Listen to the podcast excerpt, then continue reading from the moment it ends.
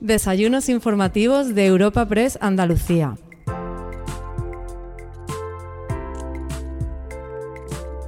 En esta ocasión te ofrecemos un desayuno informativo con el alcalde de la ciudad de Sevilla y secretario general del PSOE en Andalucía, Juan Espadas. Además de su intervención inicial y su posterior charla con el delegado de Europa Press en Andalucía, Francisco Morón, te ofrecemos la presentación de nuestro invitado que ha sido realizada por el poeta y crítico literario español Luis García Montero.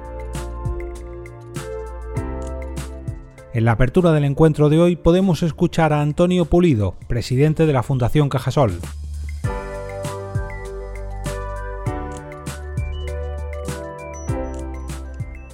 Buenos días a todos y a todas. Querido alcalde de Granada, alcalde de Sevilla y secretario general, presidente de, Europa Press, presidente de la Diputación, autoridades, presidente del Instituto Cervantes también, querida María Elena, amigos y amigas, buenos días a todos. Como saben, en Fundación Cajasol estamos muy orgullosos de participar en foros como este, en el que se propicia el diálogo, la reflexión y también la información. Tres elementos siempre útiles para avanzar y verdaderamente fundamentales en estos momentos de transformación. Es sin duda la mayor aportación de los desayunos de Europa Press Andalucía, entidad con la que ya llevamos un largo recorrido y fructífero camino de colaboración que se une hoy al que también mantenemos con idénticos logros, como ha dicho su presidenta, con la Fundación Caja Granada. Gracias a las dos instituciones por la oportunidad de trasladar hoy este foro a la ciudad de Granada y por poder contar con la presencia de Juan Espada, que ya ha participado con anterioridad en un par de ocasiones en estos desayunos, en estos foros, aunque más bien en su condición de alcalde de Sevilla. Hoy lo hace como nuevo, yo diría que flamante secretario general del PSOE de Andalucía. No quiero extenderme sobre su persona, pues la presentación le corresponde a Luis García Montero, pero sí me va a permitir unas breves palabras para subrayar la oportunidad de este encuentro que se celebra apenas 48 horas después de haber concluido el 40 Congreso del Partido Socialista Obrero Español, en el que Juan ha sido elegido presidente del Consejo Político Federal, lo cual da una idea de la relevancia que este partido da a la comunidad andaluza y, sin duda, al propio Juan Espada. Junto a él han sido elegidos otros ocho miembros en la Comisión Ejecutiva Federal, algunos aquí presentes. Creo que la delegación territorial más numerosa y por ello me permito darle la enhorabuena. Tienes un reto, querido Juan, muy importante como máximo responsable del PSOE de Andalucía. Quiero felicitar igualmente a Luis García Montero por su trabajo al frente del Instituto Cervantes y muy concretamente por los muy positivos datos que ha dado a conocer muy recientemente la edición 2021 del Anuario del Español en el Mundo y en el que se revela la vitalidad y el dinamismo de nuestra lengua. No me extiendo más, estoy convencido de que las palabras de hoy de Juan Espada serán escuchadas como siempre, con mucho interés y con mucha atención por todos. Muchas gracias a todos por su atención.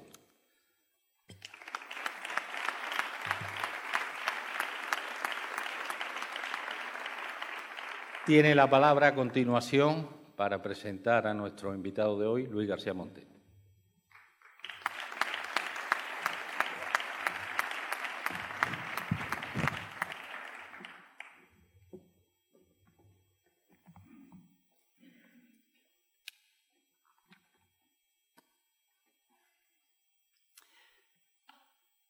Autoridades, eh, presidenta de la Fundación Caja Granada, presidente de la Fundación eh, Caja Sol, amigos, amigas, eh, para mí es un verdadero honor y una alegría estar aquí en Granada presentando a Juan Espada. es una cita importante y es importante que se haga en Granada porque recibimos al alcalde de Sevilla, recibimos al secretario general del Partido Socialista Obrero Español de Andalucía, recibimos al que será candidato en las próximas elecciones a la Junta de Andalucía en nombre del Partido Socialista Obrero Español y recibimos al recientemente nombrado en el último Congreso presidente del Consejo Político Federal del Partido Socialista. Pero a mí me interesa destacar eh, en Juan Espadas, además de su importancia política, las características que definen en el panorama de hoy su figura. Y quisiera destacar dos palabras, porque lo mío son las palabras. Por una parte la palabra confianza y por otra parte la palabra acuerdo. Los que nos dedicamos a la eh, filología y al estudio de la lengua y de la retórica, sabemos que existen los desplazamientos, lo que llamamos metonimia, y que unas cosas suelen contagiar a otras cuando están al lado. Eh, por eso, cuando la crispación, incluso el insulto, se adueña de la política, eh, no solo se enturbia la imagen del acusado, sino de todos los alrededores, incluso del que provoca la crispación a través del insulto.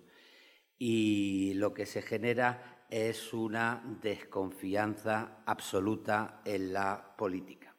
Y estamos en momentos, sobre todo después de la pandemia, que yo desde un punto de vista filosófico eh, definiría como el final de la posmodernidad, eh, y de un punto de vista cívico definiría como la necesidad de devolverle la autoridad a la política y a las instituciones a la hora de pedirles que cuiden de nosotros, de nosotras y que regulen nuestro futuro. Pues en esta tesitura es muy, muy importante eh, remarcar palabras como confianza, o como acuerdo. En el estado de WhatsApp de Juan Espadas, eh, él para devolver tu confianza. Es una frase que la hizo después de unos buenos resultados en las elecciones para la alcaldía de Sevilla en junio de 2019, pero yo creo que define eh, su trabajo desde los inicios de su personalidad. Eh, Juan Espadas acaba de cumplir 55 años. Eh, nació en 1966. Eh, estudió Derecho en la Universidad de Sevilla y se especializó en política y gestión medioambiental en la Universidad Carlos III.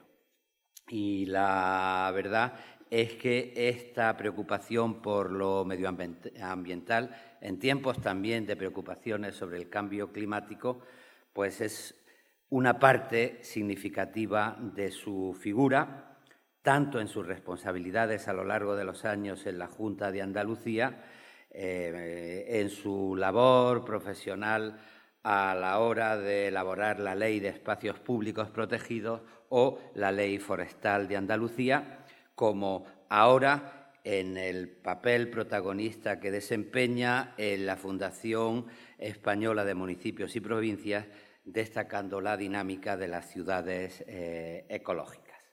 Porque él se acercó a la política como un profesional. Empezó en la década, al final de la década de los 80, a trabajar como un profesional eh, en, relación con la Junta de Andalucía, con el medio ambiente y eh, a partir de ahí eh, se afilió, acabó comprometiéndose con el Partido Socialista de Andalucía en el año 1997, ocupando cargos de máxima representación eh, por ejemplo, dentro de su ámbito de trabajo, la Consejería de Vivienda y Ordenación eh, Territorial. Eh, esta necesidad de confianza y acuerdo, yo creo que le viene también por su trabajo dentro de la ordenación territorial que le ha exigido estar muy cerca de los territorios y que le viene de su papel de alcalde o de su trabajo en el ayuntamiento primero como concejal a partir de 2011, si no recuerdo mal, y después como alcalde eh, a partir de las elecciones de 2015 en Sevilla. Porque la política, como otras muchas cosas, eh, puede representar una reflexión abstracta de valores, pero eh, también puede y debe representar un pisar tierra, una cercanía con la gente. Y en ese sentido, vivir la política desde el punto de vista de la alcaldía es eh, comprender que la política son ideas, pero es también conversación con los vecinos y las vecinas, es saber lo que eh, se respira en la calle. Por citar a Antonio Machado, un poeta de su ciudad, y hablar de poesía, pues hay gente que entiende que la poesía es los eventos consuetudinarios que acontecen en la rúa y Machado prefería decir lo que pasa en la calle. Eh, creo que la gente que tiene esta experiencia territorial y municipal apuesta por lo que pasa en la calle y por eso eh, apuesta por palabras como confianza y acuerdo. Eh, por el interés que me ha despertado desde hace años la figura de Juan Espadas en un ambiente muy crespado y de descalificación, pues he ido anotando algunas cosas que me parecían significativas y que he recordado para esta ah, presentación, porque tiene que ver con la palabra acuerdo y con el trabajar para devolvernos la confianza, no solo en su labor, sino en la política general. Mm, bueno, pues me parece que hay que destacar la palabra acuerdo cuando fue capaz de eh, poner de acuerdo a todas las agrupaciones locales de Sevilla, porque a veces las tensiones internas son incluso más fuertes que las externas. Eh, algo que me parece muy significativo y que interesa a la hora de comprender el protagonismo que para el servicio público tienen los presupuestos. Si no estoy equivocado, y él me corregirá, yo tengo apuntado aquí que cuando se hace cargo del Ayuntamiento de Sevilla, en 2016, consigue sacar adelante los presupuestos para la ciudad con un acuerdo con Izquierda Unida y con Participa Sevilla. En 2017 con Izquierda Unida y con Ciudadanos. En 2018 un acuerdo con Ciudadanos, pero además consiguiendo la extensión del Partido Popular. En 2020 con Adelante Sevilla y en 2021 con Adelante Sevilla y Ciudadanos. Eh, la capacidad de acuerdo es muy importante cuando unos presupuestos suponen meditar sobre el bien de la comunidad y no reducirse a eh, guerras sectoriales para desacreditar al contrario y sacar un beneficio electoral. Pero eh, la palabra acuerdo caracteriza también, por ejemplo, que se haya aprobado un plan estratégico para Sevilla 2030 en el que participan sindicatos, universidades, asociaciones eh, cívicas y que en el 2020 pues eh, haya conseguido poner en marcha la Comisión para la Reactivación Económica o que además se plantee pues eh, hacer acuerdos con un eje Málaga y Sevilla entre distintas provincias o con un eje Sevilla-Cádiz eh, para conseguir articular la relación de la zona franca de Sevilla con, Cádiz. ¿no?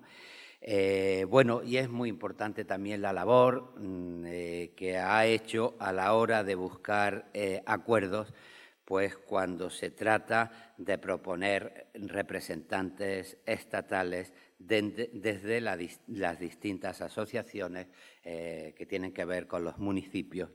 Y me parece que la política actual eh, dentro de eh, la comunidad autónoma andaluza que intenta desempeñar, pues es heredera de esta voluntad de, acuerdos, acuerdos que pudieron ser lógicos con el presidente Griñán o con la presidenta Díaz, pero que están también llamando la atención en sus propuestas y relaciones con el presidente Moreno eh, Bonilla.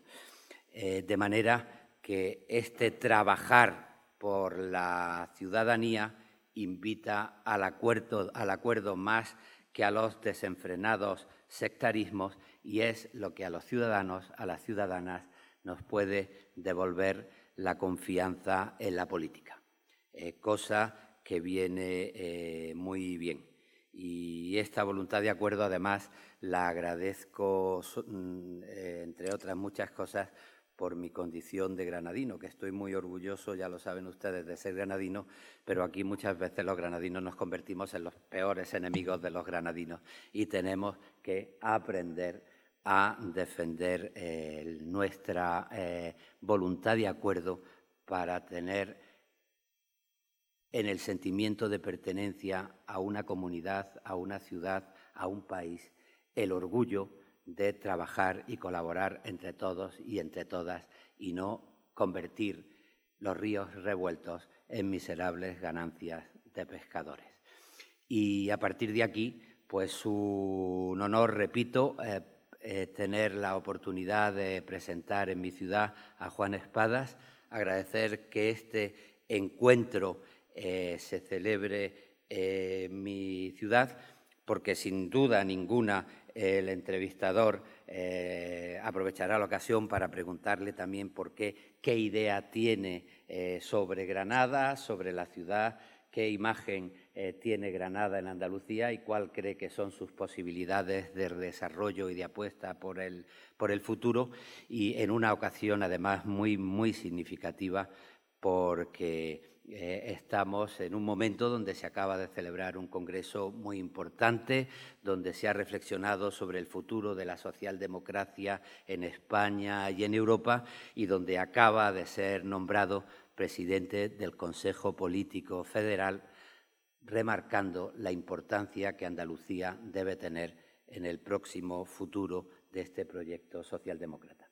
De manera que muchas gracias a la Fundación Cajasol, a la Fundación Granada y a Juan Espadas por darme la oportunidad de estar con ustedes, amigos, amigas, presentando esta conversación. Muchas gracias.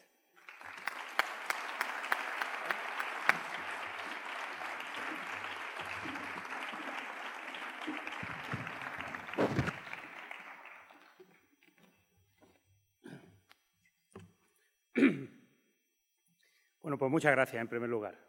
Querido Luis, un auténtico lujo que hayas podido hacer un hueco, director del Instituto Cervantes, amigo, poeta, profesor y orgullo de Andalucía y desde luego de Granada, para, presentarme hoy aquí, en sociedad, podríamos decir. Sin duda no, no, cabe mejor presentación desde el punto de vista personal que la que tú, tú podías hacer, no por lo que hayas dicho sobre mí, sino por tu persona y por el aprecio que te tienen los granadinos y los andaluces y andaluzas por tu compromiso y por tu trayectoria. Creo que, sin hablar permanentemente hablas y si hay algo que te define justamente la, serenidad y, la capacidad de reflexión y de transmisión que tienes cuando, cuando dices lo que piensas y sobre todo cuando lo dices para intentar aportar cosas positivas a la, a la sociedad. Bueno, querido presidente, aquí se ve, se ven mal. Eh, ¿Dónde está mi presidente de la Fundación Europa Press, en este caso, y, anfitrión? Querida presidenta de la Fundación Caja Granada, presidente de la Fundación Caja Sol, presidente de la Diputación de Granada, alcalde de Granada, presidente de la Diputación de Córdoba, que estaba también por aquí con nosotros y ahora no soy capaz de identificarte. Eh, ahí, querido Antonio. Bueno, y, compañeros y compañeras también que venís de distintas provincias, eh, del Partido Socialista, de la sociedad civil granadina. Eh, bueno, yo creo que eh, el término autoridades, amigos y amigas suele ser lo más socorrido, pero en este caso creo que podía casi también citaros y desde luego lo haría con gusto porque para mí es una gran satisfacción estar hoy aquí, en esta sede que conozco bien, de la que fui colaborador también en, otro, en otros tiempos, por tanto me siento en mi casa y sobre todo con muchas ganas de, de poder trasladaros también algunas reflexiones, algunas ideas y algunas de las propuestas que estamos trabajando eh, desde mi partido, como secretario general del Partido Socialista de Andalucía, en una nueva etapa ilusionante, con muchas ganas, efectivamente, de, volver a conectar con la sociedad, a generar confianza y, sobre todo, a ser útiles en el momento en el que la política, más que nunca, o es útil o sencillamente será cada vez más denostada por los ciudadanos a los que nos debemos. Así que un, foro en el que estoy seguro que saldrán titulares, estoy seguro que saldrán titulares, probablemente hoy tengamos una competencia entre titulares, ¿eh? Eh, pero a mí eso no me corresponde decidir, eh, sino simplemente intentar darlos, pero sobre todo darlos para que os llevéis algunas ideas de en qué estamos trabajando y cuál es el momento político que en Andalucía creo que vivimos y, en el que el Partido Socialista tiene sin duda mucho que decir. Acababa el discurso eh, hace pues, dos días el secretario general del PSOE, Pedro Sánchez, con unas palabras que recordaban las de Fernando de los Ríos, cuando decía que la, única revolución pendiente eh, que quedaba en nuestro país era la del respeto. No sé, compañeros y compañeras que estábamos allí, lo recordaréis. ¿no? Aquello fue para mí muy evocador porque enmarca perfectamente la que yo creo que debería de ser una estrategia obligada de cualquiera que esté en el servicio público, en la política, en el trabajo eh, cotidiano y que debería desprender lo que eh, un socialista irradia, que es sencillamente valores compromiso, principios y, sin duda, capacidad para escuchar a los demás y convertir, en este caso, su trabajo en, propuestas, en respuestas, en definitiva, adaptadas a la situación y a la coyuntura que vivimos. Hace tan solo eh, unos meses nos parecía absolutamente normal, obligado, entenderse. Vivíamos una situación de emergencia social, sanitaria, en donde estaba en riesgo lo más importante, la vida de las personas. Por tanto, todo el mundo entendía que eso justificaba el que en los ayuntamientos, en las diputaciones, en, eh, las comunidades autónomas, en el Gobierno de España o en los parlamentos, las fuerzas políticas se sentaran a hablar y fijaran las prioridades y los objetivos para eh, la atención sanitaria de la población, el proceso de vacunación, los estados de alarma y, por supuesto, decisiones que tuvieran eh, un impacto en la recuperación económica y social a medida que pudiera producirse. Lo veíamos no como algo normal, sino como algo exigible a las fuerzas políticas. ¿Cómo es posible que nos dure tan poco el sentido común como para pensar que todo eso ya eh, debe quedar aparcado ante la lógica de la confrontación política, que parece ser la única lógica de relación entre los partidos políticos a la hora de perseguir lo que debería de ser eh, la única finalidad que nos mueve, que es el bien común, definitiva. ¿no? Bueno, pues yo reivindico ese papel de la política, que lo llamo humanizar la política, pensar en lo que realmente necesitan los ciudadanos y en qué es lo que debemos, en este caso, estar a la altura de lo que ellos nos exigen, y sobre todo saber entender el momento y saber entender en qué debemos confrontar y en qué debemos acordar. Creo que también la experiencia de algunos años ya en distintas responsabilidades y sin duda las últimas en el ámbito municipal me han llevado a, pensar que destinamos demasiado tiempo a fijarnos en las diferencias del adversario político y no en fijarnos en cuáles son las prioridades y las necesidades urgentes que nos marca la ciudadanía y sobre la base de las cuales debemos acordar, incluso cuando tenemos mayorías. Pero cuando no las tenemos, pues sencillamente me parece de una torpeza absoluta no intentarlo y sobre todo no trasladar y proyectar esa imagen a los ciudadanos. Por eso creo que estamos en un momento histórico, en un momento excepcional del que no hemos salido aún. Y que por lo tanto tenemos que ayudar no solo a salir cuanto antes, sino a salir aprendiendo algunas lecciones y sobre todo siendo capaces de hacer las cosas de otra forma. Sobre todo para qué?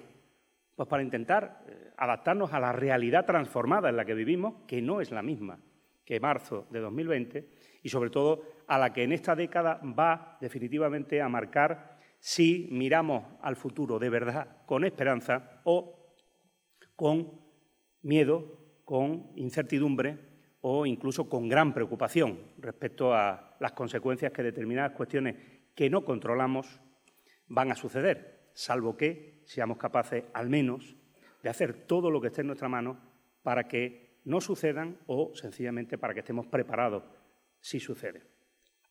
¿Se imaginan si nos hubieran avisado que íbamos a tener una pandemia un año antes? ¿Qué hubiéramos hecho? De entrada, podernos a producir mascarillas, ¿verdad? O respiradores, ¿no? O a tomar decisiones para tener protocolizados cómo actuar y cómo organizarse. Bueno, pues, ¿cómo es posible que tengamos un aviso tan claro encima de la mesa sobre los cambios profundos que se están produciendo en el planeta, eh, por tanto, en todos y cada uno de los rincones del territorio, vuestro entorno también, pero sobre todo de forma más alarmante y más dura en aquellos lugares en donde las personas que viven tienen menos recursos para afrontar las situaciones que se están viviendo y que se puedan vivir.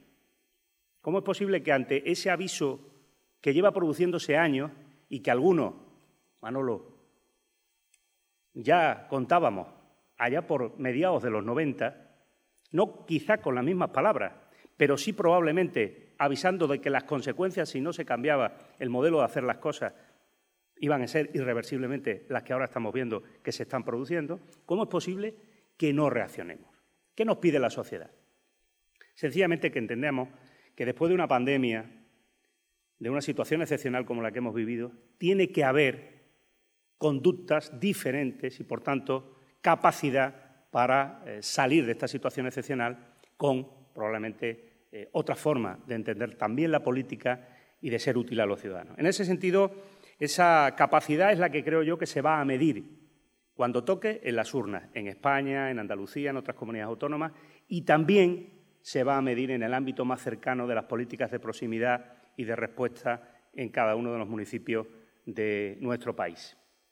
¿Cómo actuamos cuando éramos imprescindibles y necesarios para prestar recursos, servicios a la gente, como tú decías, a la gente, a la gente en la calle, y eh, cómo planificamos el futuro para tomar las decisiones correctas.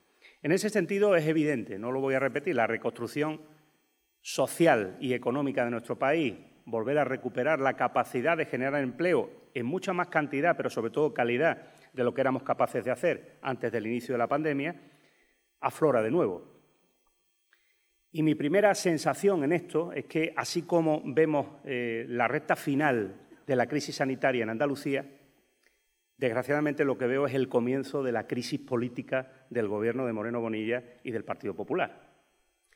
Y fijaros, ¿por qué hago este silogismo? Sencillamente porque la pandemia también nos ha obligado a centrarnos en la toma de decisiones sobre lo urgente, pero ahora tenemos que hablar de lo importante y tenemos que hablar justamente de qué es lo que necesita la sociedad en este momento, y sobre todo aquellos que necesitan más que otros en la sociedad para seguir adelante y para tener oportunidades.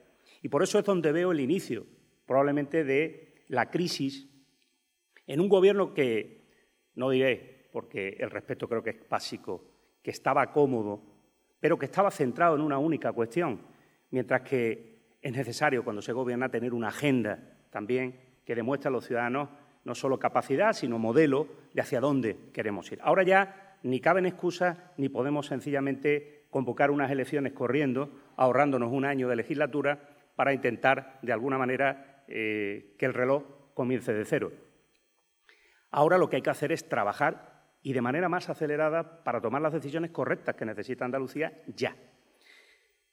En ese sentido, es evidente que estamos aquí gracias a la enorme apuesta por la sanidad pública que nuestro país los gobiernos socialistas eh, tomaron y en este caso en Andalucía, especialmente con un sistema de sanidad del que nos podemos sentir orgullosos por haber sido capaz de soportar la presión y además hacerlo dando un ejemplo. Un ejemplo en los momentos más duros y un ejemplo en los momentos en los que el proceso de vacunación era la clave para tener la tranquilidad relativa en la que ahora mismo empezamos a movernos en esto de la recuperación. Por tanto, a los primeros a los que nos debemos son justo los que hoy se manifiestan en Granada. Una vez más, no es la primera vez. Y a los que probablemente no se les escuchó, no les escuchamos suficientemente cuando lo hacían hace unos años. Pero ahora lo vuelven a hacer hoy. Y hoy esa movilización coincide con la noticia esta mañana en la que eh, se anuncia ya que saldrán, en este caso, o finalizarán sus contratos 8.000 sanitarios porque sencillamente ha terminado, a juicio del Gobierno andaluz, eh, la crisis de la COVID-19 y, por tanto, el sistema sanitario público no necesita de todos esos profesionales. Yo creo que es el primer gran error, porque justamente ahora lo que vemos en este momento es que es la hora de demostrar hasta qué punto la sanidad pública debe volver a ponerse en marzo de 2020, en un momento en el que ya necesitaba cambios estructurales importantes que sobre todo se reivindicaban y si se hubiese escuchado o los hubiésemos escuchado, probablemente ya estaríamos inmersos en ello, de algo básico. Si queremos profesionales y sanitarios en Andalucía, debemos retribuirlos de manera más justa y hacerlo además comparativamente como se hace al menos en la media de otras comunidades autónomas. Si no, seguiremos perdiendo profesionales y no podemos pedir que alguien haga eh, sencillamente por exclusiva vocación, sin un mínimo de retribución justa, lo que por otra parte puede hacer también en otros territorios. Por tanto, llega el momento de tomar una decisión y esa decisión se puede empezar a producir ya en el próximo presupuesto 2022. Este es un eje para mí básico de lo que le planteé a Moreno Bonilla, al presidente Moreno Bonilla, en su despacho y de lo que espero que esta tarde se demuestre en la primera reunión que eh, se nos ha convocado por parte del Gobierno para hablar justamente de si es posible o no en ese diálogo el que el presupuesto 2022 salga adelante. Ahora, ahora les hablaré un poco de esa cuestión. Por tanto, creo que es el momento de que la política eh, escuche a los ciudadanos, a los que hoy hablan en la calle o hablaron el pasado sábado también en Sevilla, en la educación, o que eh, volvamos a retomar los asuntos pendientes que teníamos. Mire, el empleo, el empleo se está recuperando a una velocidad mayor de la que pensábamos. Pero vamos a volver muy pronto, si no hemos vuelto ya, en algunos municipios ya es una realidad, a la realidad y a los datos del desempleo justo antes de la pandemia. La cuestión ahora es cuál es el modelo y hacia dónde queremos avanzar para crear el empleo en cantidad y en calidad en los sectores y en la forma en la que queremos crearlo. Y ahí es donde veo que sencillamente falta gobierno andaluz, faltan propuestas concretas y sobre todo falta compromiso eh, político. Y sobran probablemente, eh, pues, sencillamente, cálculos electorales, estrategias eh, de plazo y probablemente lo que hay es más preocupación sobre seguir estando secuestrados por la extrema derecha en Andalucía o sencillamente poder generar un espacio político propio dentro de las fuerzas que en este caso pueden gobernar Andalucía, que no son otras sencillamente que el Partido Socialista o el Partido Popular. En ese sentido, mirar, venimos de un Congreso federal en el que las propuestas se han eh, contado de una manera clara. Yo creo que un congreso de sensaciones, un congreso en el que eh, lo que hemos transmitido, además de un proyecto unido y de una actualización y adaptación a lo que en este momento demanda la sociedad de un proyecto socialdemócrata. Hemos percibido liderazgo, hemos percibido renovación de equipos. Por cierto, me siento enormemente orgulloso de, la representación del PSOE de Andalucía en esa Ejecutiva Federal, de los compañeros y compañeras que, van a, a trabajar ahí para que el proyecto de los socialistas sea nítido y claro en toda España, un único proyecto con todas y cada una de las realidades, en este caso de eh, las distintas federaciones del PSOE en Andalucía, pero muy comprometido, muy comprometido con lo que en estos momentos está pasando en Europa. ¿A quién le está dando la confianza la mayoría de eh, la población en todos y cada uno de los lugares que últimamente están siendo llamados a las urnas? Justamente a aquellos partidos que representan la esperanza en el compromiso social para la salida de la crisis sanitaria y en la recuperación, fundamentalmente, en primer lugar, de aquellos que peor lo han pasado, pero que peor lo pasaban ya y que necesitan de un compromiso político mayor. La socialdemocracia se está eh, imponiendo en Europa como la opción política en la que los ciudadanos confían, sencillamente porque es la que es capaz de generar esperanza, no porque genera situaciones, eh, digamos, de conflicto en la que aflorar con sus propuestas políticas, que es lo que vemos eh, que otros se mueven, digamos, como pez en el agua, sencillamente porque nosotros lo que venimos a gestionar eh, los estados de ánimo y los problemas de la gente e intentar respuestas que le den eh, soluciones. ¿no? no venimos a crispar, no venimos a generar confrontación, venimos justamente a plantear lo que los ciudadanos creo que nos están demandando, que son diálogo, acuerdo, respeto y, en definitiva, soluciones. En ese sentido, creo que hemos demostrado en este Congreso Federal cuál es el talante, cuáles son las propuestas y cuáles son los compromisos. Y si hay un compromiso, ese es el compromiso social, social-democracia. Es el compromiso sobre el papel de la mujer en este momento y el que en los próximos años tiene que ser creciente. Es el compromiso, como no puede ser de otra manera, por el planeta, por el medio ambiente, por la sostenibilidad y por la lucha contra el cambio climático, que es la próxima pandemia, desgraciadamente presente y futura si no somos capaces de reaccionar. Es el compromiso, en definitiva, por el reto migratorio, es el compromiso por, eh, en un territorio como el nuestro, ser capaz de analizar bien, desde el punto de vista europeo, pero sin duda en nuestro país, el papel de la, inmigración, el papel eh, de, los compromisos con aquellos que vienen a nuestro país y que tienen, en este caso, y demandan lo que por otra parte es justo, que es integrarse y, trabajar con nosotros con los mismos derechos y con las mismas oportunidades. En definitiva, creo que es el momento de la socialdemocracia y Andalucía no debe ser una excepción porque en este proceso de renovación de nuestro partido también vamos a ser capaces de demostrar por qué nuestras propuestas son las que en estos momentos demandan los andaluces y andaluzas y por qué son las que generan esperanza, no conflicto, no confrontación, pero sí coherencia y solvencia. Porque cuando te presentas a pedir la confianza de la gente tiene que ser porque tienes un proyecto y porque crees que puedes ser capaz de ejecutarlo. En ese sentido yo me siento, me siento cómodo, me siento de verdad ilusionado, satisfecho y creo que con, una experiencia que, me acredita eh, sencillamente como una persona de diálogo, pero como una persona de gestión. Yo no vengo aquí a hacer política sin más. Vengo sencillamente a estar a la altura de lo que necesita Andalucía en un momento como este, con un partido que es el que ha transformado Andalucía a lo largo de 37 años de gobierno. Por tanto, con el orgullo de haber pertenecido a equipos que lo hicieron posible y sobre todo a personas que se comprometieron por el futuro de esta tierra. Ahora es un momento diferente, las personas serán otras y, por cierto, Pepe, Granada tendrá un papel muy importante en la próxima dirección regional del partido. A veces nos preguntan, oye, ¿cómo te fue en el Congreso? Bueno, en función de que hayas conseguido tener o no a compañeros en puestos de responsabilidad, pues se entiende que te ha ido mejor o que te ha ido peor. Yo quiero reivindicar aquí, como secretario general del PSOE de Andalucía, al secretario general del PSOE de Granada. Una persona de consenso, una persona tranquila, en la que creo que me identifico mucho de sus aspectos, pero sobre todo una persona que ha sido capaz de cohesionar un proyecto político, como yo quiero hacer en Andalucía. Un proyecto que es un equipo de personas, pero un proyecto en el que lo que hay que generar, sin duda, es cohesión también entre ellas. Ya te anuncio que si hay ganadores o perdedores, tú serás uno de los ganadores del Congreso Regional. Ya sabes perfectamente que contigo o con Gerardo Sánchez yo ya tengo una garantía desde el primer día que empecé a trabajar de vuestro compromiso y vuestro apoyo y disponibilidad en el Parlamento, en Granada, para hacer las cosas como creo que debemos hacerlas en esta etapa y como las vamos a seguir haciendo, Pepe, aquí en Granada. Pero ahora te pido aquí públicamente, ¿eh? en este caso, que me prestes a uno de los tuyos, porque creo que Granada tiene que tener un papel vital en la próxima dirección regional.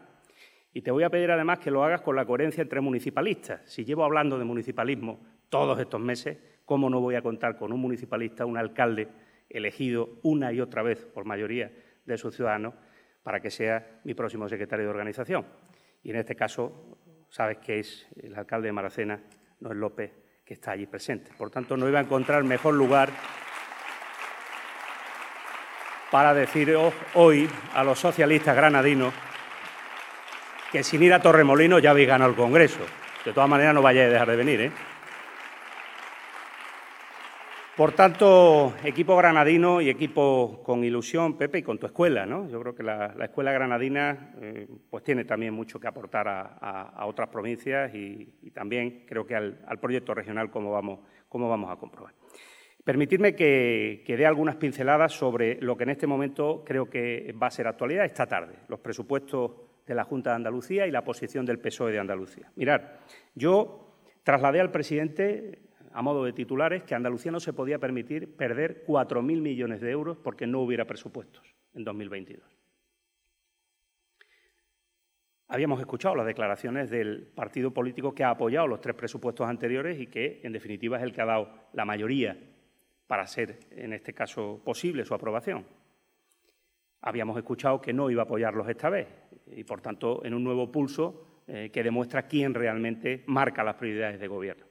A mí me parecía que era un gesto de responsabilidad recordarle al presidente Moreno Bonilla que la primera fuerza política en el Parlamento es el PSOE de Andalucía y que en un momento excepcional era necesario igualmente actuar de una manera racional, siendo capaz de plantear un diálogo para ver si era posible que frente a un presupuesto retrógrado o sencillamente dispuesto a renunciar a derechos o a políticas que han sido conquistas sociales en Andalucía, lo que plantea esa fuerza política que ha condicionado los tres presupuestos anteriores, fuéramos capaces de volver a recuperar algunas de esas conquistas de derechos, pero sobre todo a, en el último presupuesto de esta legislatura, tomar decisiones que consoliden la próxima. ¿Quién podría hacer eso? Solamente los dos grupos políticos, en este caso, a los que le puede corresponder la responsabilidad de gobernar, o el Partido Socialista o el Partido Popular. El presidente no me, no me dijo que no, me dijo que agradecía el gesto, que no sabía si podríamos llegar a un acuerdo, pero que en cualquier caso estaba dispuesto a dialogar. Desgraciadamente han pasado 18 días, no tenemos ni un dato y vamos esta tarde eh, a ciegas, pero con la misma voluntad. La voluntad no se pierde en el camino a la primera de cambio, pero la voluntad esta tarde vamos a poder comprobar si tiene o no contraprestación. Y yo quiero dejar claras algunas cosas. Eh, nuestra voluntad y la capacidad para dialogar sobre el presupuesto 2022 de Andalucía tiene un elemento fundamental. He escuchado al Gobierno y al consejero de Hacienda decir que el presupuesto del Gobierno le puede valer a Vox o al PSOE. Eso es imposible. Eso es imposible. Salvo que Vox esté dispuesto a plantear y aceptar propuestas que a nuestro juicio significan volver al cauce de lo que están demandando, en este caso los ciudadanos, en Andalucía en relación con los servicios públicos, en la sanidad, en la educación, en los servicios sociales, en la igualdad, en la memoria democrática y, sobre todo, en el papel de los ayuntamientos y en la cogobernanza con el Gobierno regional. Estas son las líneas rápidamente esbozadas en las que me cuesta trabajo pensar que si el Partido Popular y el Gobierno andaluz es capaz de, para sacar adelante sus presupuestos, tener en cuenta elementos que no me parecen básicos porque los diga el PSOE, sino sencillamente porque la sociedad andaluza y los colectivos con los que nos hemos reunido nos lo demandan de forma urgente para este presupuesto, ni siquiera para el próximo gobierno andaluz, para este presupuesto estoy dispuesto a sentarme. Por tanto, mal empezamos si esta tarde, además de estar citados nosotros, en la puerta está esperando Vox. Mejor hace el Partido Popular decidiendo si con unos o con otros, porque evidentemente no vamos a coincidir. Nosotros no vamos a ser la coartada. Nosotros venimos aquí a intentar salvar un presupuesto que necesita Andalucía porque es el de la recuperación de la salida de la crisis sanitaria. Igual que necesita España un presupuesto general del Estado. La misma lógica que le lleva al PSOE a pedir colaboración y diálogo a las fuerzas políticas de oposición para sacar adelante el presupuesto con más recursos de la historia, con mayor financiación europea de la historia y, por tanto, con proyectos capaces de generar empleo, de transformar el territorio y ser capaces de abordar la brecha social, es lo que en Andalucía tiene lógica que debería estar pidiendo el Gobierno andaluz y, por tanto, con capacidad de diálogo con la principal fuerza política del Parlamento. Pero eso significa ser capaces de sentarnos, insisto, a hablar de sanidad, hablar de educación, hablar de servicios sociales y de la dependencia fundamentalmente y de algunas cuestiones fundamentales a nuestro juicio. No se trata de que exijamos que se apruebe nuestro presupuesto, es el presupuesto de un gobierno de derecha. Se trata de que ese gobierno sea capaz de prescindir de algunas de las propuestas para incorporarlas que la sociedad andaluza a través del PSOE les va a plantear. Y en ese sentido, mirar, eh, nosotros creo que hemos sido bastante prudentes, pero es evidente que la atención primaria tiene que cambiar de forma urgente. La presencialidad es irrenunciable. Y eso significa más profesionales sanitarios. Y eso significa tener capacidad para retenerlos, en primer lugar. Por tanto, el gesto, el gasto, que es más una inversión que un gasto, tiene que ir dirigido sencillamente al personal sanitario. Y no es una buena señal lo que hoy conocemos por los medios de comunicación, porque significa que, salvo que esta tarde nos sorprendan, no va a haber ningún compromiso de incremento salarial que obviamente no se puede hacer en un ejercicio presupuestario, pero que al menos, y es lo que pedimos, como primera, en este caso, demanda, debería reflejarse ya en el presupuesto 2022. Pero exactamente igual con los docentes.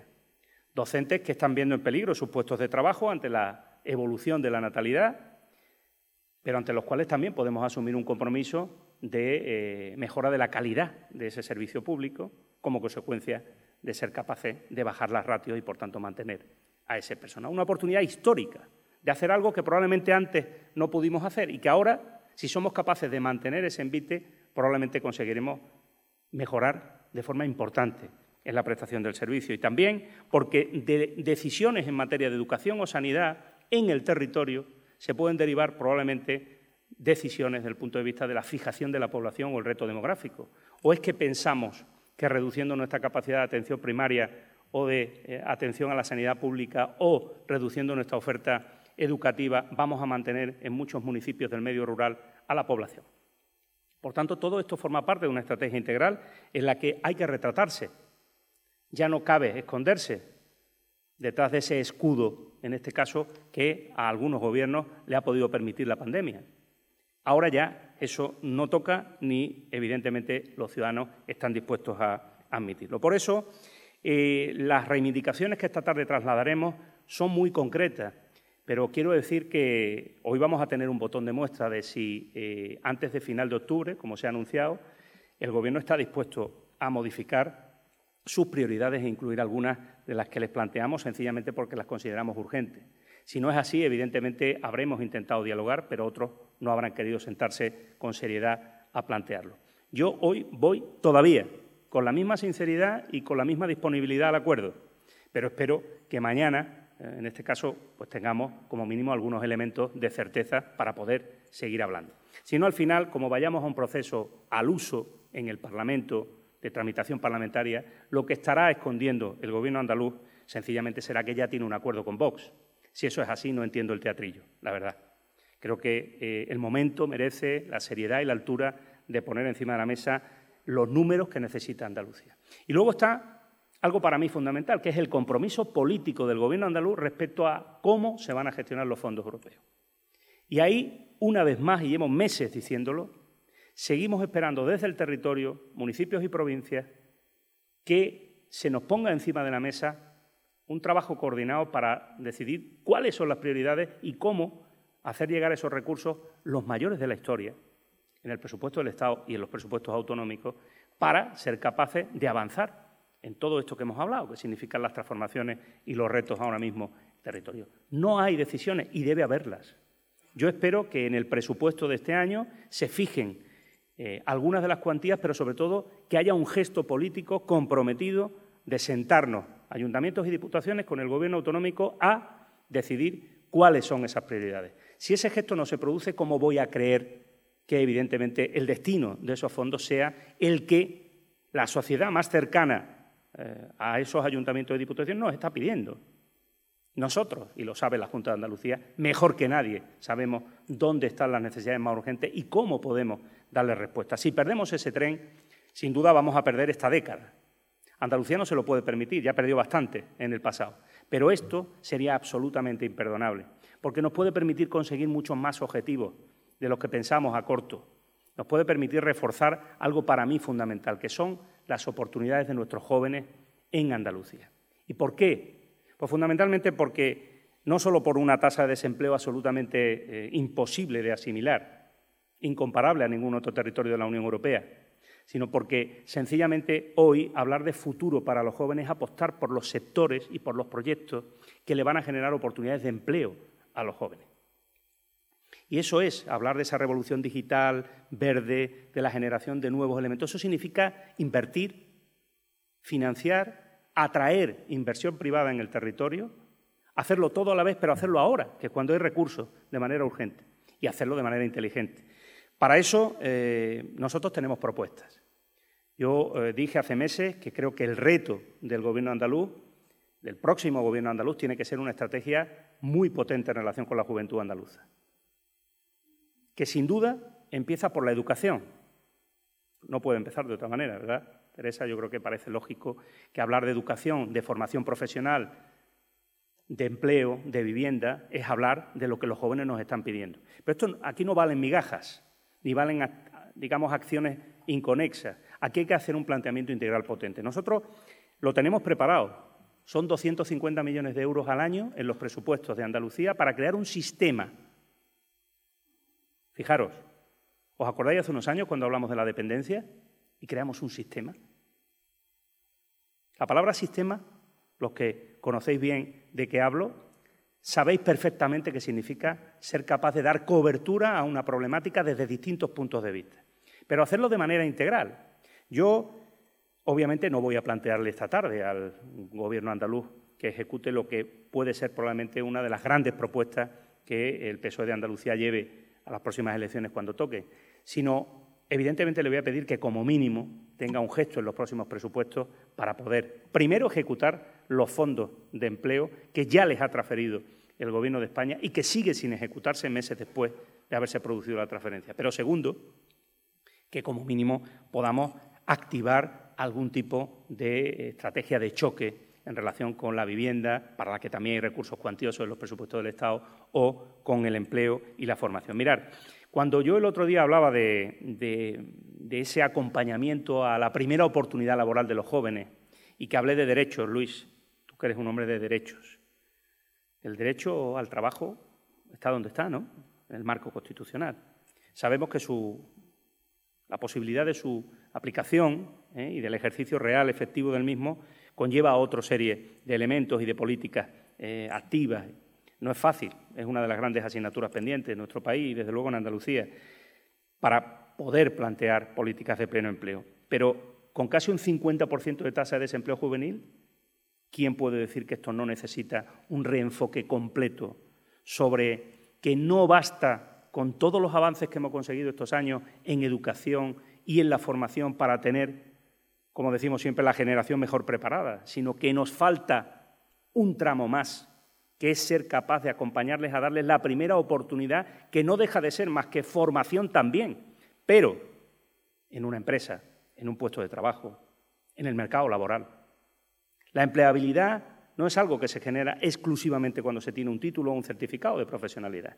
Creo que la Administración tiene capacidad para hablar con el sector privado, con la iniciativa privada, con las empresas. Yo lo estoy haciendo en mi ayuntamiento y sé que otros también lo hacen, para ser capaces de acompañar con recursos públicos y privados esa primera oportunidad laboral que al final acabe siendo el ejercicio de un derecho por parte de nuestros jóvenes. Creo que ahí hay capacidad y hay muchos territorios que están haciendo y haciéndolo muy bien a través de la, formación profesional, a través de, de becas salario, a través de acuerdos eh, con empresas. Sin duda, en el camino de que eh, esto no termina exclusivamente con la bonificación de las tasas universitarias o no termina. No, esto necesita un paso más y ese paso más es generar ese sistema de apoyo. Ese sistema de apoyo que no es eh, un sistema de subsidios, ni de subvenciones, ni de nada parecido, es sencillamente dar un paso más para acercar, orientar, formar y, en definitiva, ubicar en el mercado laboral a nuestros jóvenes. Lo necesita Andalucía, no podemos seguir perdiendo talento y, sobre todo, no podemos generar tanta desesperanza en las oportunidades de futuro que en estos momentos se abren con esta transformación del territorio y con todas estas oportunidades en nuevos sectores emergentes. Termino porque, sin duda, las preguntas darán, darán para mucho más y, sobre todo, porque creo que, que podíamos estar aquí hablando horas sobre qué es lo que creo que en este momento necesita Andalucía pero lo voy a resumir en una palabra. La palabra es esperanza. Andalucía necesita un proyecto político que le devuelva la esperanza. Después de una crisis, en un momento excepcional, hacen falta ideas y propuestas solventes, transformadoras y de compromiso político y social.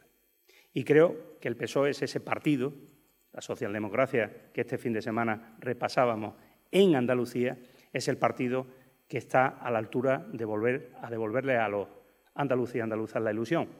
Yo voy a intentar con mi equipo, que por cierto dentro de una semana verá la luz, eh, voy a intentar que volvamos a hacernos cargo de las necesidades, las preocupaciones y los estados de ánimo de los andaluces. Voy a poner en ello todo mi empeño en personal y el de todos y cada uno de los militantes de cada una de las provincias andaluzas. En eso estamos y sé que lo vamos a conseguir. Muchas gracias.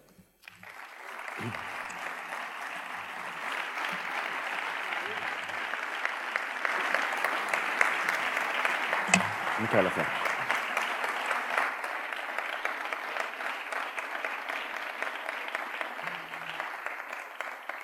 Bueno, señor Espada, muchas gracias.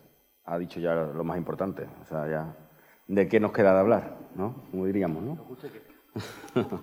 bueno, vamos a ir por orden, vamos a intentarlo. Tenemos unos 20 minutos aproximadamente, 20-25 minutos. Son muchas cuestiones, algunas se repetirán de la exposición que ha hecho.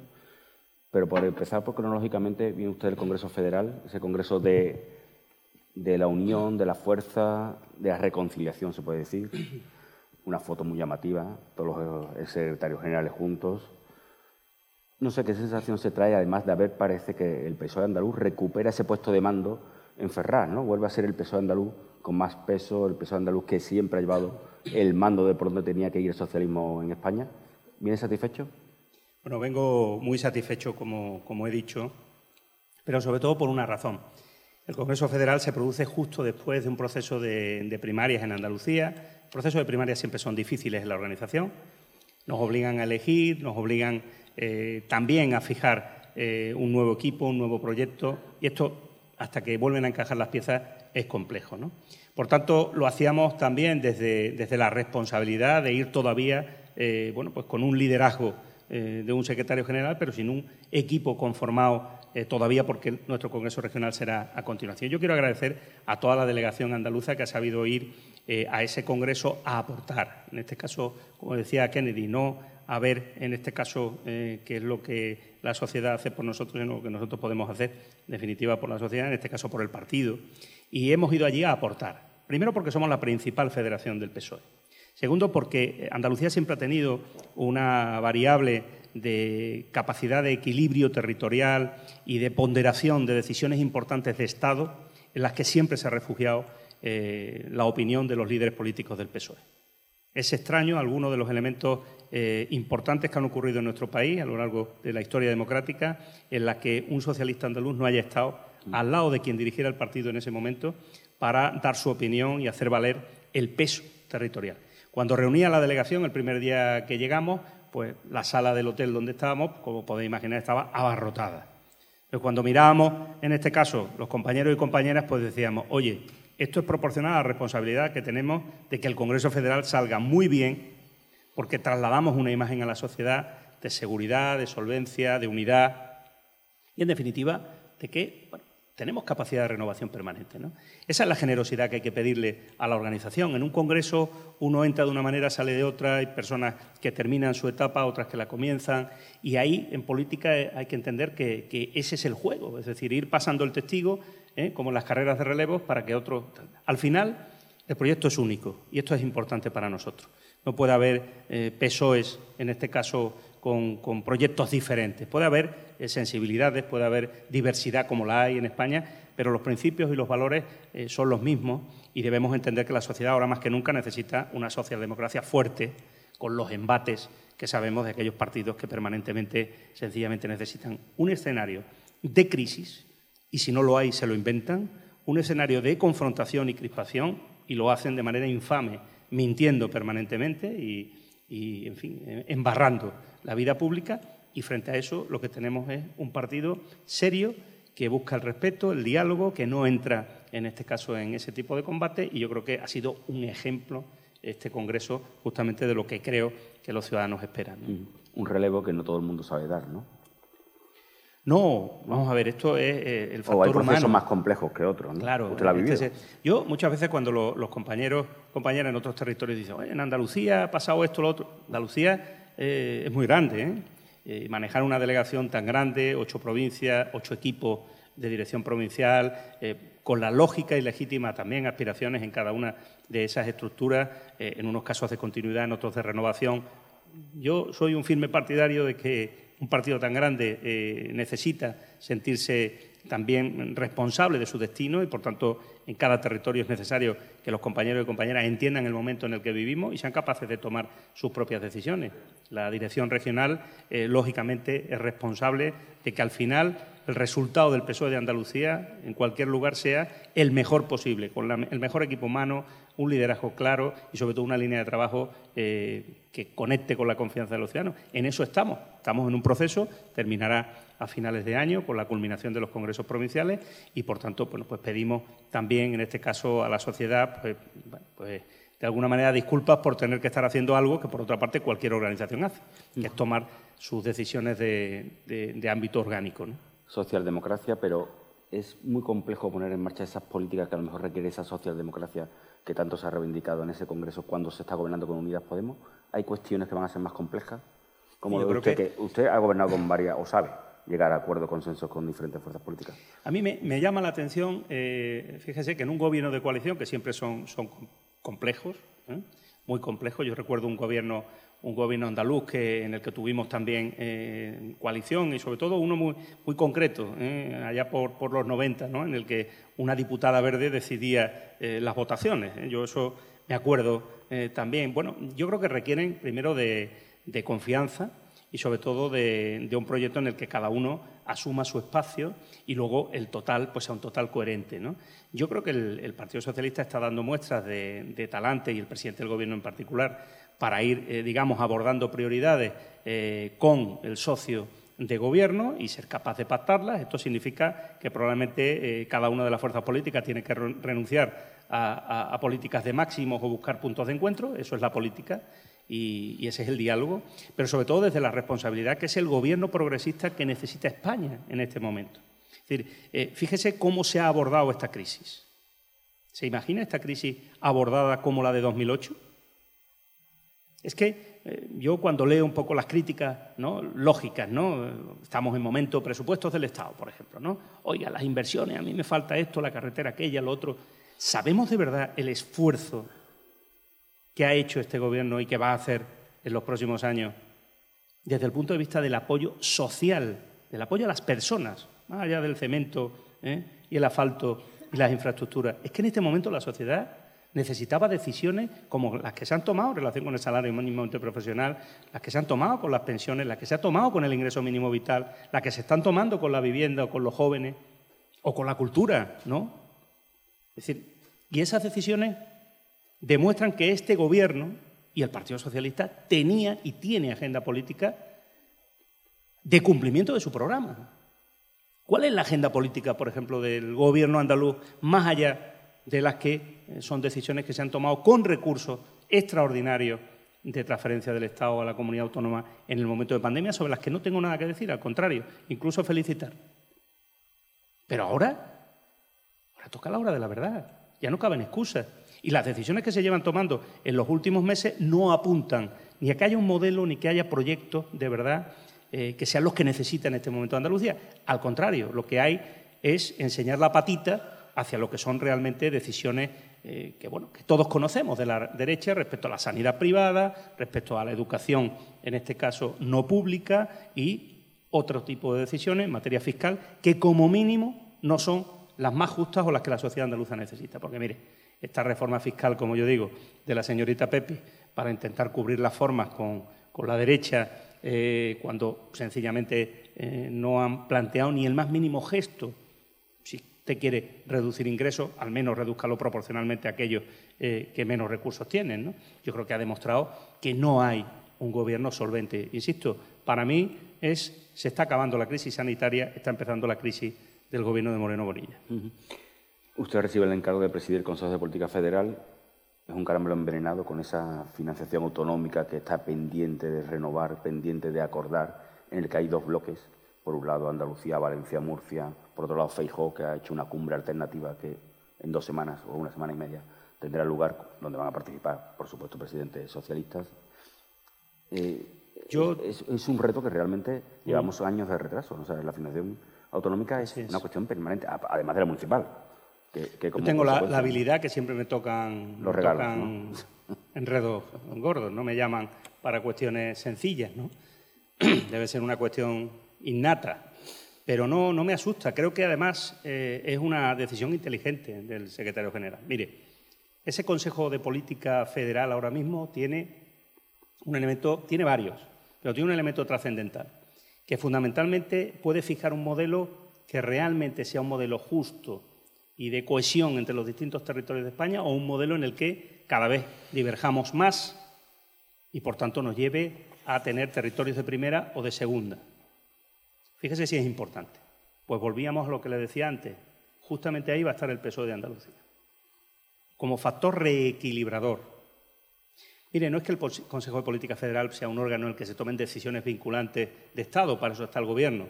Pero yo creo y he defendido que si queremos avanzar en que el Gobierno tenga una propuesta que verdaderamente pueda alcanzar un nivel de consenso, que pasa, en primer lugar, por una aprobación como ley orgánica en el Congreso de los Diputados, por tanto una mayoría amplia, el primer ejercicio de responsabilidad lo tenemos que hacer los dos grandes partidos en el seno de nuestro partido.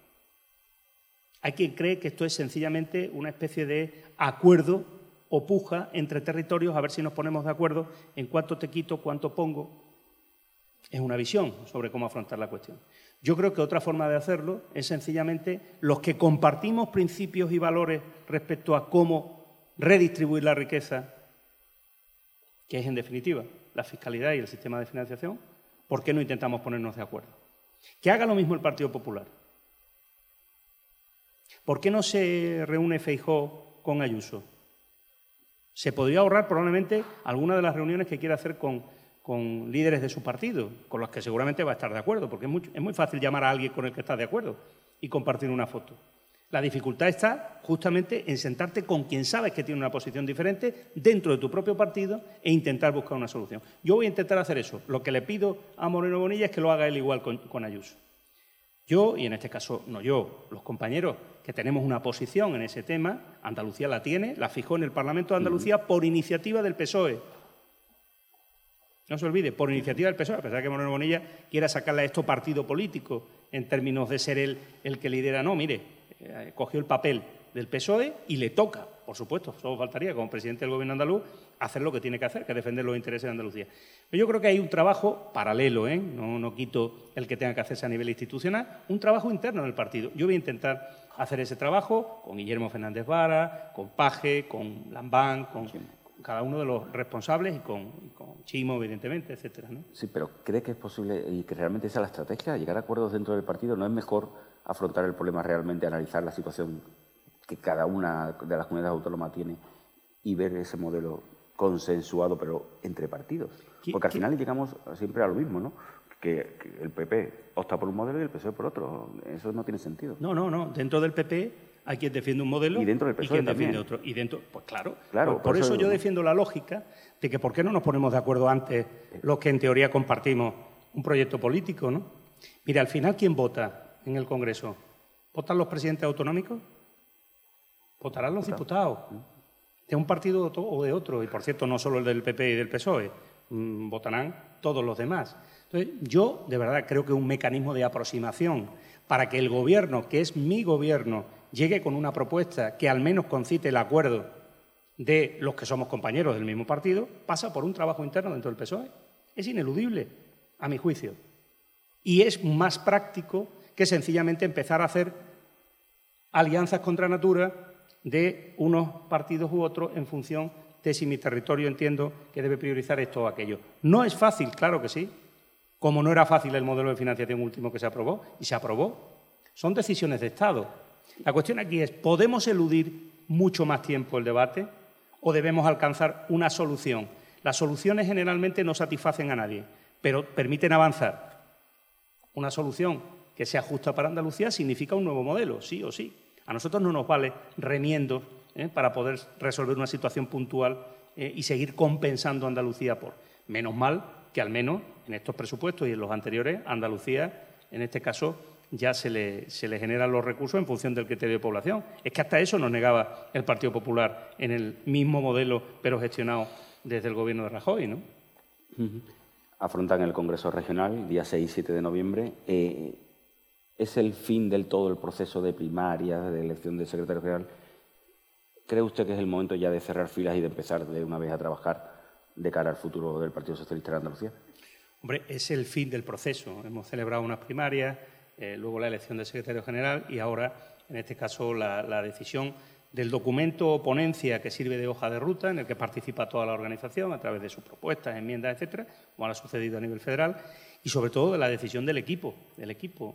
El Partido Socialista no es eh, solo su secretario general, solo faltaría, es la capacidad de un equipo que represente, en este caso, a, todas y cada una de, las provincias y que, bueno, pues de alguna manera busque los mejores perfiles para cada una de las áreas. ¿no? Yo quiero llevar ahí un proceso de renovación, por supuesto contar con experiencia de, mucha gente que, oye, que tiene mucho que aportar eh, al partido todavía y que ha tenido puestos de responsabilidad o no, pero que, que creo que los necesita en este momento el PSOE en Andalucía y eh, igualmente pues que esto contribuya también a fijar eh, mejor el proyecto que cada una de las ejecutivas provinciales tendrá luego cuando decidan en su congreso sus respectivos equipos. Es decir, es culminar ese proceso con la lógica de renovación de, la dirección.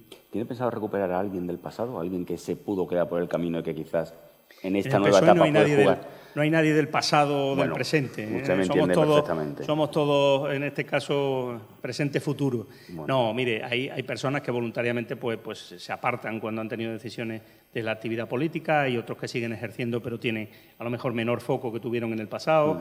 En definitiva, yo creo que, los roles en cada momento eh, desde el partido deben verse con generosidad. Yo sé de, militantes muy veteranos que han participado, por ejemplo, en el proceso de la ponencia eh, marco regional a través de grupos de trabajo y lo han hecho, eh, obviamente, no esperando que se les dé nuevo ninguna responsabilidad, sencillamente porque conocen bien la materia, porque siguen teniendo magníficas ideas, porque quieren proponer, quieren sentirse útiles a la organización. Eh, yo tengo, en este caso, lo que conozco y lo que he aprendido de mis mayores en el partido también, es que no hay que desperdiciar el talento y el capital humano. Cada uno puede aportar eh, mucho, ¿eh? desde algunos incluso desde su casa con un ordenador, enviándote algunas notas, algunas reflexiones, otros en órganos del partido y otros sobre todo con mucha capacidad para la interlocución con la sociedad. el, el Partido Socialista tiene que abrirse más si cabe tiene que ser capaz de utilizar mejor su capilaridad en el territorio, sus casas del pueblo, para eh, ser, en definitiva, el proyecto progresista que Andalucía necesita, el que busca y el motivador ¿eh? para, entender la política de otra manera. En ese sentido, pues hay que buscar a la gente que es capaz de, empatizar más, de transmitir mejor, de aportar eh, cuestiones que se adaptan a los tiempos y ahí pues puede haber personas que hayan tenido responsabilidades antes, otros que no las hayan tenido todavía. Hay que hacer una buena mezcla, una buena combinación. Dos curiosidades sobre el Congreso. Eh, ¿Quién lo va a presidir? Pues no está decidido todavía. Mm. Y segundo, ¿la Ejecutiva anterior va a defender eh, su gestión? Bueno, eh, como terminamos en este caso el proceso con unas primarias y la elección de secretario general, haremos un informe, en este caso de rendición de cuentas, pero no procede, en este caso, el, digamos, la eh, presentación por parte de la Ejecutiva saliente. Vale. He hablado de presupuestos, de los presupuestos andaluces. Usted siempre ha, abocado o ha apuntado a esa responsabilidad, a esa necesidad que tiene Andalucía de esos presupuestos. Fue con su buena voluntad ese diálogo, a esa posibilidad de un acuerdo con el Partido Popular. Hoy tiene la segunda reunión, como usted bien ha dicho. Honestamente, usted es una persona de consenso, realmente. Eh, ¿Cree que hay voluntad de acuerdo? ¿Cree que se puede dar por primera vez en la historia el hecho de que, de una manera u otra, el Partido Socialista, en este caso, pueda llegar a un acuerdo o dejar pasar con la abstención los presupuestos de la Junta de Andalucía? Fíjese, se lo voy a explicar al revés. Si el presidente del Gobierno andaluz fuera yo, habría presupuesto en Andalucía porque habría un pacto para que el Partido Popular se abstuviera. ¿Usted cree que esa solución es correcta, la abstención, para dejar pasar los presupuestos? Sí, es que yo, verá, no es mi presupuesto ni lo va a ser nunca. Pero si eh, el Gobierno y el Partido Popular entiende que el momento político en Andalucía necesita de sacar del proyecto de presupuesto que probablemente nos enseñarán esta tarde algunas cuestiones que no significan un avance, sino un retroceso, o incluir algunas que significan un compromiso con colectivos y sectores que están esperando este presupuesto, que no pueden esperar al 23, que necesitan un gesto en esta legislatura, no en la que viene. Probablemente el Gobierno leerá bien la necesidad del momento y dirá qué elementos son los que a tu juicio requieren una abstención del PSOE. Esta es la cuestión. Yo veo muy inquieto al Partido Popular. Bueno, a Ciudadanos últimamente no no acaban de, centrarse en nada, pero al Partido Popular lo veo muy inquieto. Yo creo que sencillamente no pensaban sacar el presupuesto. Yo pienso que no pensaban ni mandarlo al Parlamento. Alguien anunció este verano de manera sorpresiva que lo mejor era una prórroga. Mire, ¿sabe lo que oculta eso? No querer enseñar las cuentas y sencillamente escurrir el bulto diciendo, como no tengo apoyo, convoco elecciones y ni siquiera enseño mis propuestas. Un presupuesto es la herramienta de gestión de un gobierno. Ahí es donde tú enseñas tus prioridades. Los ciudadanos andaluces tienen derecho a saber, antes de que acabe la legislatura, cuál es la forma que el Partido Popular plantea para salir de esta crisis, en qué sectores o con qué elementos se compromete, cuál es la apuesta real. Fíjese que es un presupuesto en el que por primera vez la Junta de Andalucía tiene más recursos que nunca como consecuencia de que o le llegan del Estado o le llegan de la Unión Europea.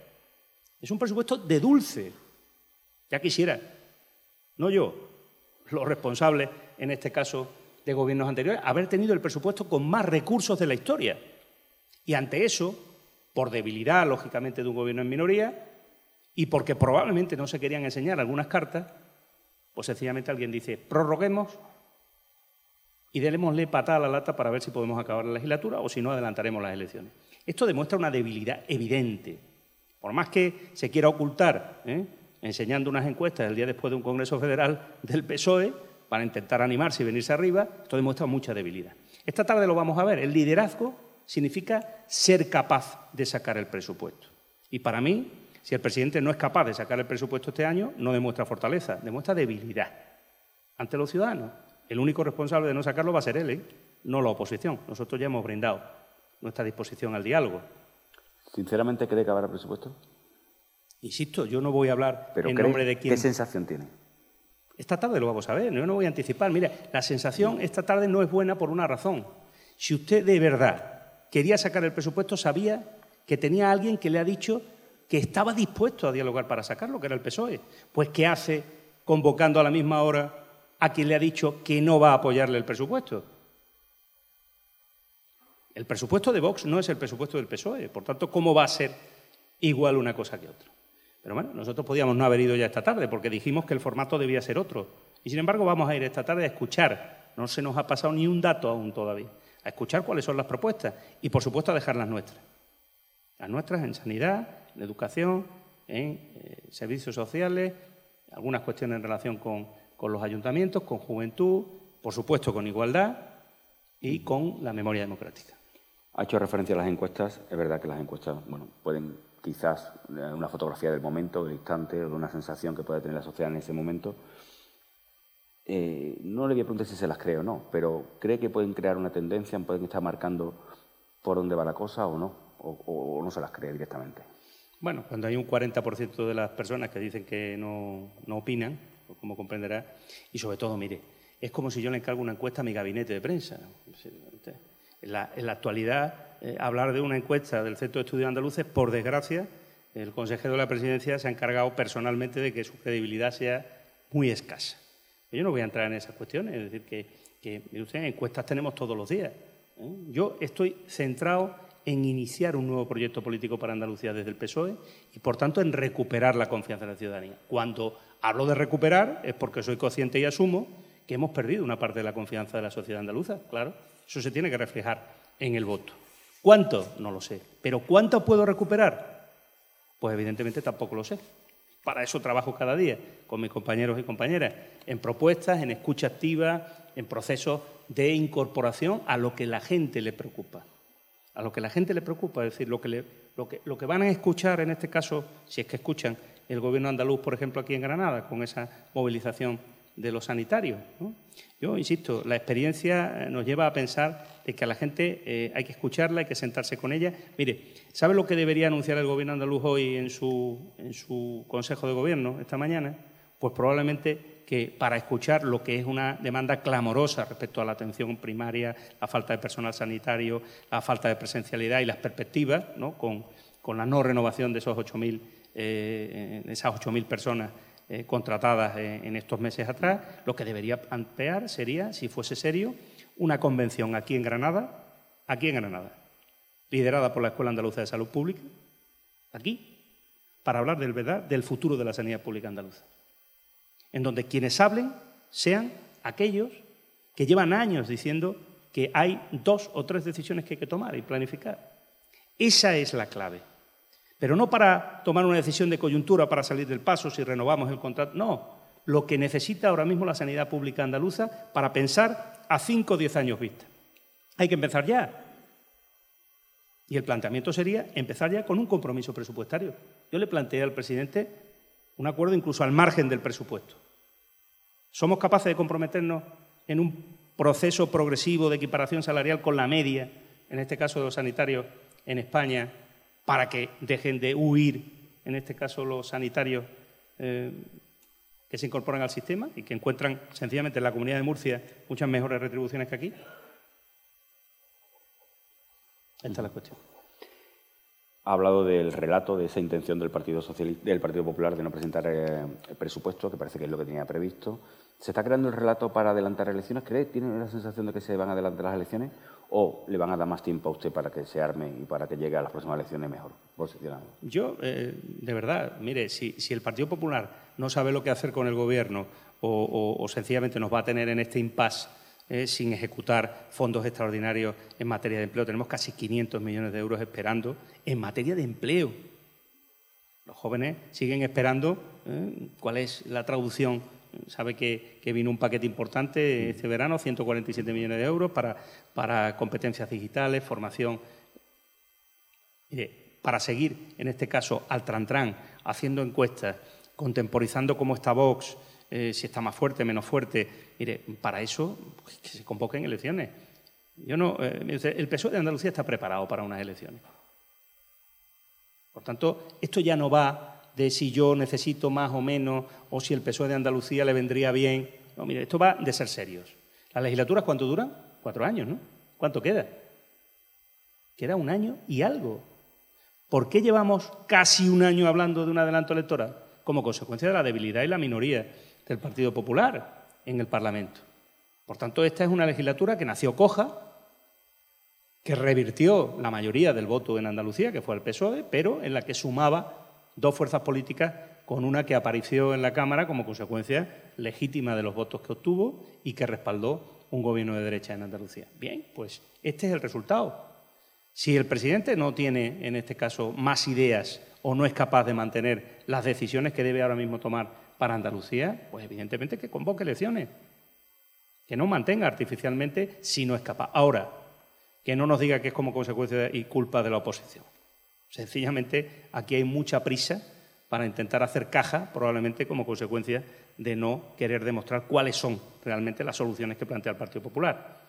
Y mire por dónde explicar eso en el año en el que más recursos presupuestarios tendría un presupuesto de la Junta de Andalucía va a ser complicado de creer. ¿eh? Hablaba de que el Partido Socialista está preparado. ¿Y, ¿Y usted cómo tiene preparado ese salto dejando la alcaldía de Sevilla? ¿Para cuándo? Pues si convoca elecciones el presidente mañana. ¿Y si no las convoca? Y si no las convoca, en mi proceso que tengo perfectamente planificado y que obviamente hoy no se lo voy a contar. Bueno, hombre, por si quería anunciar algo más. No, no, ya hoy, hoy, hoy con, con, mi secretario general de Granada y con Noel López, yo creo que ya llevamos, ya llevamos titulares. Bueno, sí, sí, pero bueno, usted sabe que es verdad que al final eh, está todo el mundo pendiente de cómo se va a producir ese relevo. También incluso si en un momento dado solamente preguntarle, no le voy a preguntar cuándo va a dejar la alcaldía, pero sí si considera que el próximo candidato a la alcaldía de Sevilla debería de salir de dentro del ayuntamiento, de, dentro de su grupo municipal. Bueno, usted sabe su opinión personal, al menos. Sabe que, el proceso interno conlleva primero un, debate interno y lo que haremos en el gobierno municipal, evidentemente, es elegir al mejor compañero o compañera para, para este proceso de final de mandato. Luego, el partido tiene sus mecanismos para la elección de candidatos, que no son todavía que serán no antes de septiembre del año próximo, por tanto, bueno, pues que cada partido, eh, digamos, pone en marcha su estrategia. Yo estoy centrado ahora mismo eh, en que, bueno, pues en mi ciudad eh, hay que tomar algunas decisiones en la misma línea de lo que hablo en Andalucía. un presupuesto municipal que se está tramitando y efectivamente algunas cuestiones o proyectos clave que están eh, en este momento eh, ya maduros y que van a ir a decisiones de pleno o de ejecución, eh, digamos, de la propia inversión en sí misma. Y bueno, pues yo tengo planificado exactamente cuál sería el momento idóneo. si debo adelantarlo, lo adelantaré y si puedo efectivamente mantener todavía unos meses el Ayuntamiento de Sevilla para poder sacar adelante esas decisiones importantes lo haré. Pero en cualquier caso, de verdad, no, no tenga preocupación. Yo sé y me debo a, las personas que depositaron en mí la confianza y cuando me vaya será porque haya dejado eh, organizado, en este caso el equipo, mis compañeros con el testigo eh, cogido, fuerte y por tanto, ahora mismo compatibilizo ambas responsabilidades con, como dicen, peligro para la vida del artista, porque físicamente, evidentemente, eh, es duro, ¿no? Pero, perdona que le insista, pero de cara al futuro, de cara a año y medio, que no, más, dos años, ¿cree que el candidato debe salir de dentro o hay que elegir a alguien fuera? No, como ya le he dicho, ahora mismo eh, la persona que se haga cargo, no la persona que se haga cargo en este caso de la alcaldía la elegirá la corporación de entre eh, los compañeros del, grupo municipal y eso será fruto de un consenso como no puede ser de otra manera. A partir de ahí, el partido tiene sus canales y, el partido tiene, tiene voz y voto ¿eh? a la hora de decidir nuestros candidatos y candidatas en, en las ciudades y, pueblos de Andalucía. Por tanto, cada cual lo suyo. ¿eh? Y, en este caso, hombre, yo soy el secretario general, por tanto debo de hacer valer y cumplir las normas de las que nos hemos dotado. ¿no? Cada momento tiene su afán. Así que ahora eh, la continuidad en el gobierno municipal, la persona que tiene que llevar a cabo, en este caso, ese final de mandato y, en paralelo, cuando toque la elección de si es esa misma persona o será otra. Esto todo, eh, digamos, de manera ordenada, no, no precipitada ni, ni, adelantando o prejuzgando cuestiones que en este momento no están decididas. Para terminar, como Luis García Montero ha pedido, qué proyectos tiene para Granada, qué entiende que tiene que jugar o qué papel debe de jugar Granada en, Andalucía, en esa Andalucía de la innovación, de la tecnología, en esa Andalucía en la que, desde luego, el principal problema que tiene es el paro juvenil, ese índice de paro juvenil tan alto que tiene, que yo creo que es insostenible. Eh, ¿Qué cree que debe? Ahora va, a tener que empaparse más de, comunidad autónoma, de provincia a provincia. ¿Qué es lo que espera de Granada o qué considera que tiene que jugar Granada? Más ahora, que van a recuperar la alcaldía. Bueno, pues, como se puede imaginar, llevo, llevo ya unos meses ¿no? en ese ejercicio de recuperar eh, la, actualidad política en cada provincia, sobre todo los proyectos eh, pendientes y las iniciativas eh, innovadoras y, las propuestas de mis compañeros. ¿no?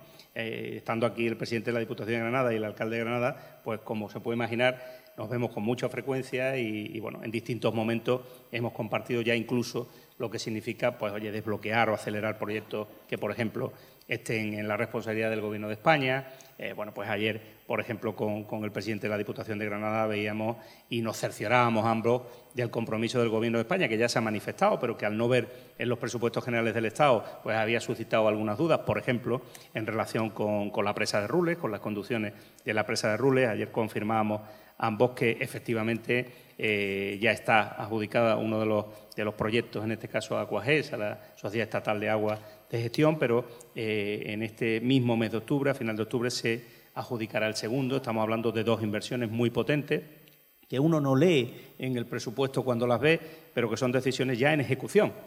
Tanto, después de 18 años, es este Gobierno el que va a poner eh, en marcha esas conducciones y esos proyectos para resolver un problema desde el punto de vista del abastecimiento y del, riego, eh, fundamental para el desarrollo de, la, costa y de esa zona de, Granada. Igualmente, pues también ¿no? comentábamos la situación en el litoral, con los planes, por ejemplo, de adaptación al cambio climático en relación con algunas zonas de la costa, eh, que tampoco se veían en el presupuesto y que ayer mismo pues confirmábamos de nuevo que están en la financiación de los fondos de recuperación, con una cuantía importante, que están, por ejemplo, ahora eh, terminando su proceso de evaluación de impacto ambiental y que en el momento que se tenga la DIA, eh, que va a ser cuestión de, de muy poco plazo, pues se licitarán. Y, por tanto, tranquilidad en el sentido de eh, que la costa subtropical sepa que sus reivindicaciones respecto a espigones, a protección del frente litoral, pues están igualmente contempladas y en ejecución. Es decir, eh, o en Granada, ¿no? Eh, el presidente del Gobierno, que,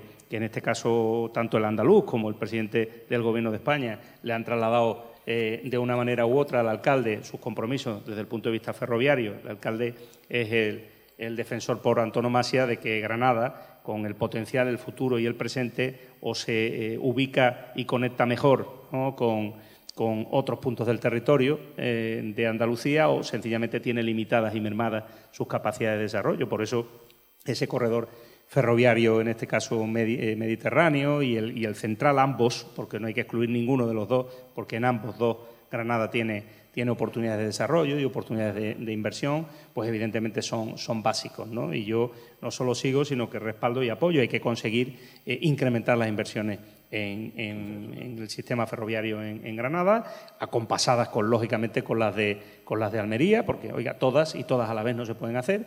Pero, mire, cuando se buscan determinados proyectos en el presupuesto es porque eh, hemos trabajado mucho y bien en la maduración de los mismos, en los procedimientos, procedimientos de evaluación ambiental. Esto no es solo una negociación de un mes antes para que aparezcan los presupuestos generales del Estado, porque hay cosas que hasta que no están, no están administrativamente, y hay cosas que hay que acelerar. Nosotros lo reconocemos y yo trabajaré con mis compañeros en el ámbito de las que pertenecen al Gobierno de España y igualmente en las que pertenecen al Gobierno andaluz. Estuvo con el presidente de la Junta en este caso Paco Cuenca hace poco, y recordó y reivindicó algunos proyectos que son emblemáticos ¿eh? y sin duda estando en esta zona ¿eh? de la ciudad de, Granada y en su área metropolitana sabemos perfectamente que la innovación, como se ha demostrado aquí, la investigación, la ciencia, para Granada ha sido siempre un factor de desarrollo diferencial y cualitativo respecto a otros territorios de Andalucía y de España. Y creo que por ahí hay que apostar. Cada euro que invertamos ahí lo estamos invirtiendo eh, en empleo de, calidad y seguro, además, en atracción de proyectos industriales y de inversión para, Granada. Señor Espada, muchísimas gracias, se lo agradezco de verdad. Eh, estamos pendientes de este encuentro, nos lo ha dado en un momento importante y en nombre de Europa Plus se lo agradezco. Muchísimas gracias. Muchas gracias a ti también.